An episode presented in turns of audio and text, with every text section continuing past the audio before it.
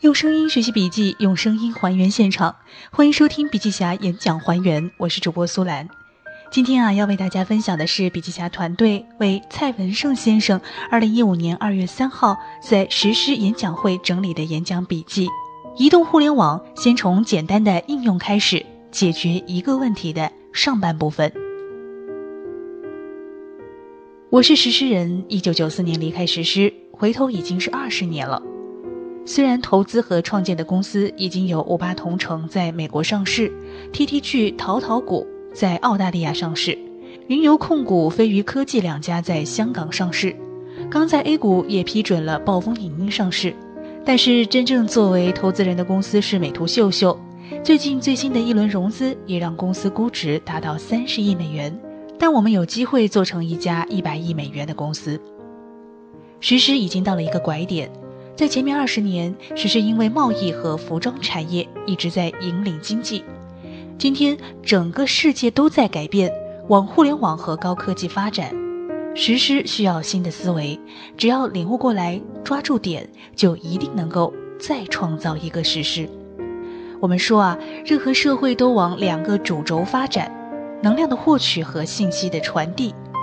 首先，我们来说信息的传递。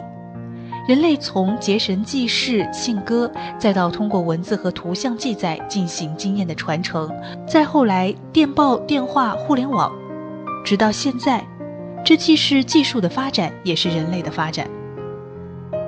能量的获取方面，人类懂得用火之后，才进入了文明时代，包括后来其他的形式，都是在整个改变我们的能量获取方式。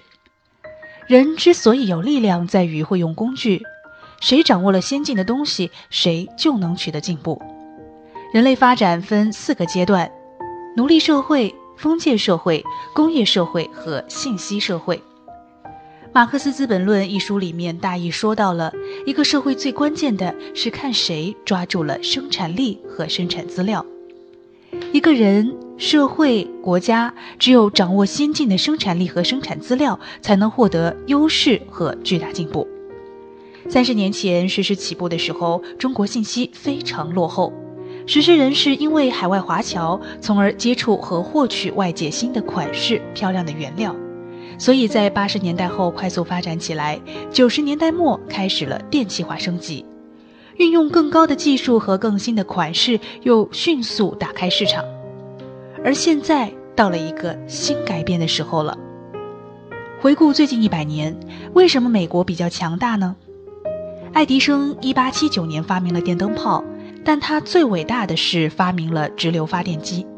发电机是在瓦特的蒸汽机上发明的。爱迪生把几个发电机并在一起，发明了直流发电机之后，电器得到了广泛使用。有没有发电机，世界的改变就在那里。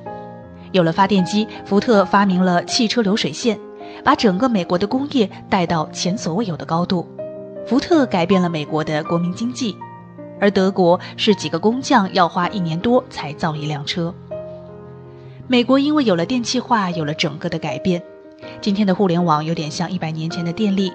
如果三十五年前实施安装了灯泡是一件很神奇的事情，但今天很正常。互联网在未来的五年时间就会像电一样随你所用，是一个工具，给你带来更大的效率和价值。中国的 BAT 或者谷歌等等，都如同当时的爱迪生，在建一个电厂。爱迪生的公司是 CE，也就是通用。现在并不是世界上最大的公司，现在最大的公司是苹果、谷歌、微软等这样的公司。这个时代，只有通过互联网去创造出来的企业价值才会是最大的，如同当时的电器厂商。世界上所有的革命已经从工业化转移到信息化，为什么索尼、松下会破产呢？实施也会面临这个问题吗？当你的工业越发达的时候，就会越快进入淘汰阶段。我们已经进入了一个物质过剩的时候。我们过去会缝补衣服，现在是购买更多的服装，因为有了时尚的需求。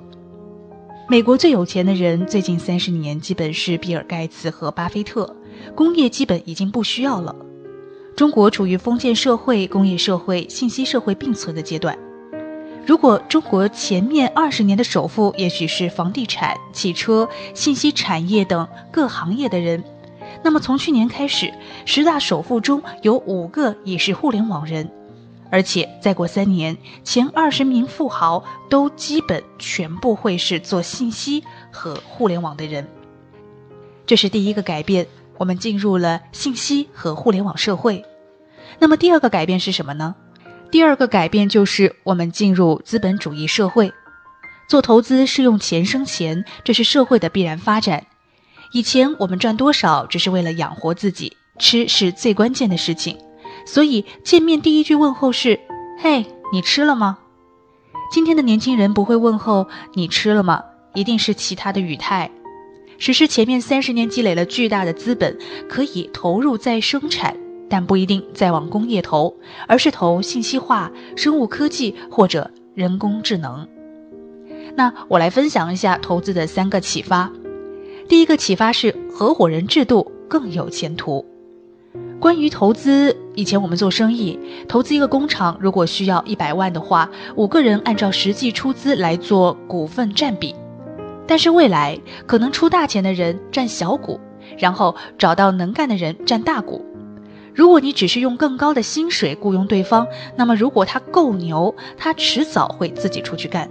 你只有运用合伙人制度，让他成为合伙人，他才会更努力的奋斗，企业形态才会发展。好，接着我们要说的是第二个启示，那就是做投资要有敢于冒险的精神。中国的 BAT 基本都是拿美国 VC 的钱，比如马云的阿里巴巴，他只占百分之八。马化腾只占腾讯的百分之十的股份，李彦宏是百度的百分之十七的股份。这些企业都是钱被老外赚走，但是这些企业为什么不拿或者拿不到中国的钱呢？国外的 VC 投资更敢于冒险，可能投十个项目才有一个成功，但就足够弥补其他失败的项目。而中国的投资者希望第一个投的项目就会成功。接着我们再来说第三个启示，那就是投资者不轻易干涉。传统有一个错误，投资者很喜欢看对方的财务情况，而国外的 VC 啊，尽量的不干涉。腾讯最大的股东来自南非企业米拉德国际控股集团公司，占腾讯百分之五十的股权，从来没有到腾讯公司去工作，也不干涉，甚至很多人忽略了他的存在。他当初用一千两百六十万美金从香港盈科手上收购股权，现在已经值四千五百亿港币了。如果要学习互联网，要进入到实际的互联网，还是要找到源头，那就是美国。互联网的中心还在美国，很多中国企业只是加以中国化、加以山寨化，取得成就。接着我们要跟大家说的是，从一九九五年开始出现互联网，互联网目前经历了三个阶段。第一个阶段是雅虎时代，是从一九九五年到两千年。这个阶段呢，我们是把报纸搬到网上来做分类信息和人工编辑，对应的中国企业是搜狐、新浪。第二个阶段我们称为谷歌崛起，这个阶段呢是两千年到两千零五年。这个阶段，谷歌成为互联网的代表，以程序算法完成精准搜索。它为什么能够打败雅虎呢？因为啊，那个时候要获取信息，你在雅虎就找不到了。谷歌把所有的信息综合在里面，通过复杂的算法，简单的输出，你想要什么就给你什么答案。在中国对应的企业就是百度了。第三个阶段是二零零五年到二零一零年的 Facebook 的阶段。它为什么能打败前两者呢？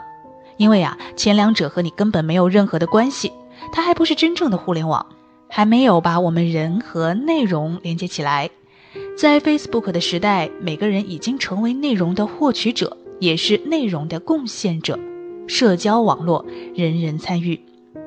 国内的微博就是同一个类型，这个时候啊，才是真正的互动起来了。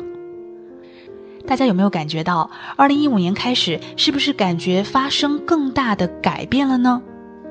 门户时代，很多四十五十岁的人都不用，但今天像微信这样即时互动、人机合一的产品，真正把所有的人和信息连接在了一起。Facebook 只是 PC 和移动端的结合，但是只有移动端的东西才是未来的方向，也才是中国人和实施人最大的机会。好，接着我们再来说到的是计算机交互方式的改变，从键盘到键盘加鼠标，再到触摸，触摸时代是苹果带来的革命。现在啊，小孩子只要看到玻璃，都会想上去触摸。不过再过五年十年，估计啊，我们都很难看到鼠标和键盘了，以至于甚至都不用触摸了，直接用语音进行交互。